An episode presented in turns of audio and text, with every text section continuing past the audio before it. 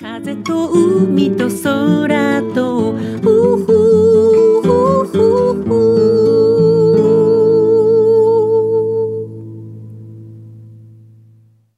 皆さん、おはようございます。エポ、風と海と空との時間がやってまいりました。暑くも寒くもない沖縄では最も快適な季節。もう売りずんの季節と言ってもいいのかな。少し梅雨っぽい感じのする日もありますね。月桃の花のつぼみをあちらこちらで見かけるようになりました。私は生まれたてのあの淡いピンク色の可愛い月桃の花が大好きです。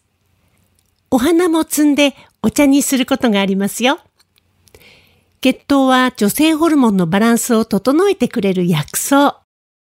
月桃はその効能が注目されて、最近では化粧品でもたくさん使われるようになりましたね。売りずんの季節。ちょっと暑いと感じる日があったかと思えば、肌寒く感じる日、ムシムシするようなそんな日が繰り返されながら、沖縄はだんだん若い夏へと季節が変わっていきます。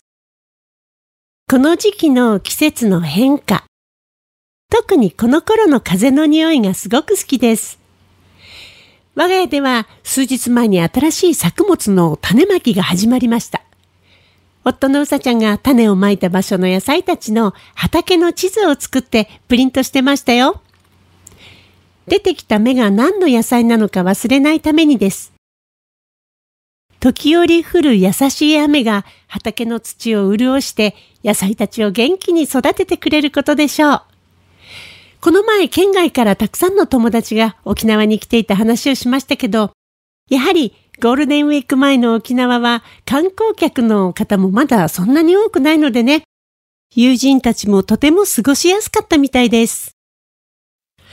街に出ると海外からいらした方々の異国の言葉が飛び交っています。沖縄の素晴らしい自然や文化をたくさんの方々に知ってほしいです。あなたがありのままの自分でいられる時間。この番組では、あなたの心に吹く気持ちのいい風のような F 分の1揺らぎと、そしてあなたが100%、あなた成分でいられるリラックスタイムをお届けいたします。今日の1曲目、エポで毎日がバカンス。エポ、風と海と空と。ウリズンの季節に新潟から沖縄にいらしてくださった方からのメッセージを紹介しましょう。新潟県上越市にお住まいの南の島を愛する61歳というリスナーの方からです。エポさん、こんにちは。名取市では素敵なライブ、打ち上げをありがとうございました。3月27日から5日間、結婚35周年記念の沖縄旅行に行ってきました。宮古島では宮古ブルーの世界を、那覇では温泉と海を満喫しました。伊丹から那覇へ向かう機内で CA さんから祝福のメッセージカードとプレゼントをいただきました。結婚35周年は産後婚式で長い時間をかけて育んだ愛情と信頼関係を表しているそうです。また南の島巡りの計画を立てようと思います。5月の横浜公演でお会いできるのを楽しみにしております。とのことです。うわー、結婚35周年記念の沖縄旅行素敵ですね。宮古島に行かれたとのこと。宮古島も海がとても綺麗ですよね。サンゴのように長い時間をかけて育んだ愛情。とっても素敵な言葉ですね。CA さんも粋ですね。祝福のメッセージをいただけたなんて、それも本当に嬉しかったでしょうね。いい記念旅行になって、しかもそれが沖縄だったなんて本当に私も嬉しいです。3月に行われた宮城県の名取市でのライブ。ライブが終わってから懇親会があって、昔デート FM で担当していた番組のリスナーの方や、なんとこの番組を県外から聞いてくださっている方々と一緒にお食事をして、楽しいおしゃべりができたのもすごく楽しかったです。ラジオの向こう側には、こんなにちゃんと私が話すことを受け止めてくださっている方々がいることを知って、皆さんに直接お会いするととても安心します。本当にライブにいらしてくださってありがとうございました。宮古島、私ももう一度プライベートでのんびり行きたいな。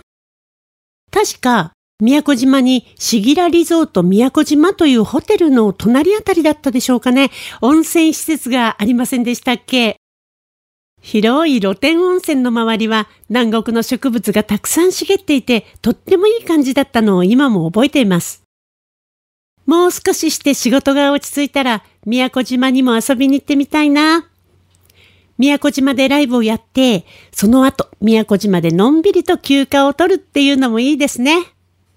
次の曲です。下地勇さんで無人島 Wi-Fi。エポ、風と海と空と。音楽活動43年目というのにまだまだ、いわゆる芸能界というところに慣れていない私です。歌番組でテレビ局に行ったりすると未だにドキドキしちゃう。もう少し人前に出ることに貪欲になってもいいのかもしれないんですけどね。もともと裏方が好きだった自分の勝負もあってか、ついついそういう場所に行くと誰かの後ろに引いちゃうというところがあります。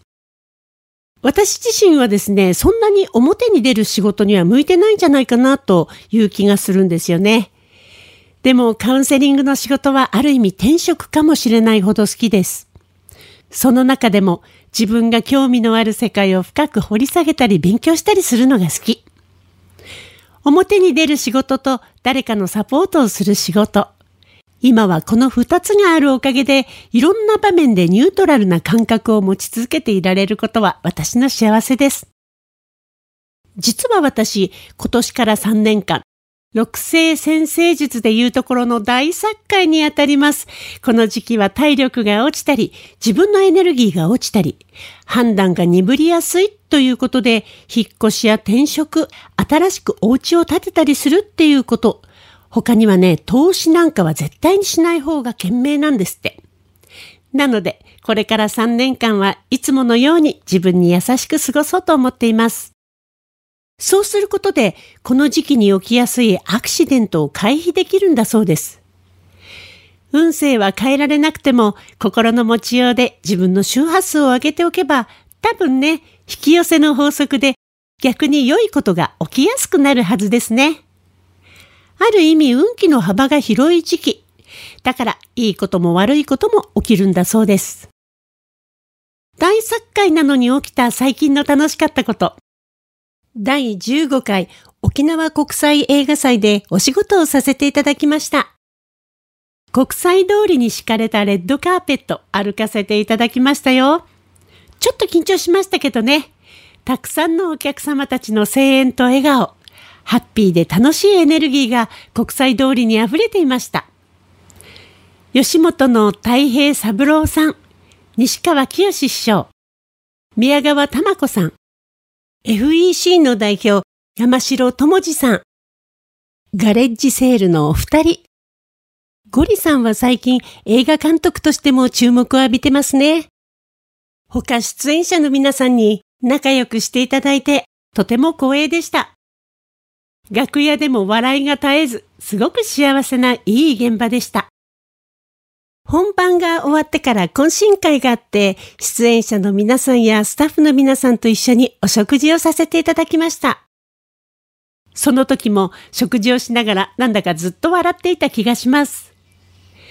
吉本の岡本社長さんと同じテーブルでお食事をいただいたんですけど、すごく偉い方なのにね、本当に周りにさりげなく気を使う方でした。お若い頃にダウンタウンさんのマネージャーでいらしたという経験もあるからなんでしょうかね。それを見ているスタッフの皆さんも腰が低くて、みんな明るくて感じが良い人ばかりでした。皆さんと同じ舞台でお仕事をさせていただいたこと、吉本の皆さんに心から感謝を申し上げたいと思います。そして笑いの力、すごいなって思いました。次の曲です。笠木静子さんで、ヘイヘイブギー。エポ、風と海と空と。この時期になると市場に出てくるベイビーコーン。皮ごと焼いてホクホクをいただくのが好きです。少し焦げたコーンのヒゲもまた香ばしくて甘くて好き。この季節ならではの野菜が並び始めますね。緑色のもやしのようなお豆とか、あれも油で炒めると美味しいんですよね。さあ、そろそろお時間がやってまいりました。この番組では皆さんからの質問、リクエスト、メッセージ、時に番組でリスナーの方々とシェアしたいという方のお悩み相談などなど、FM 沖縄のホームページまでどしどしお送りくださいね。今日最後の曲です。エポで、いつか、サムデイ。この作品を聴きながら皆さんとはお別れとなります。お相手はエポでした。また来週。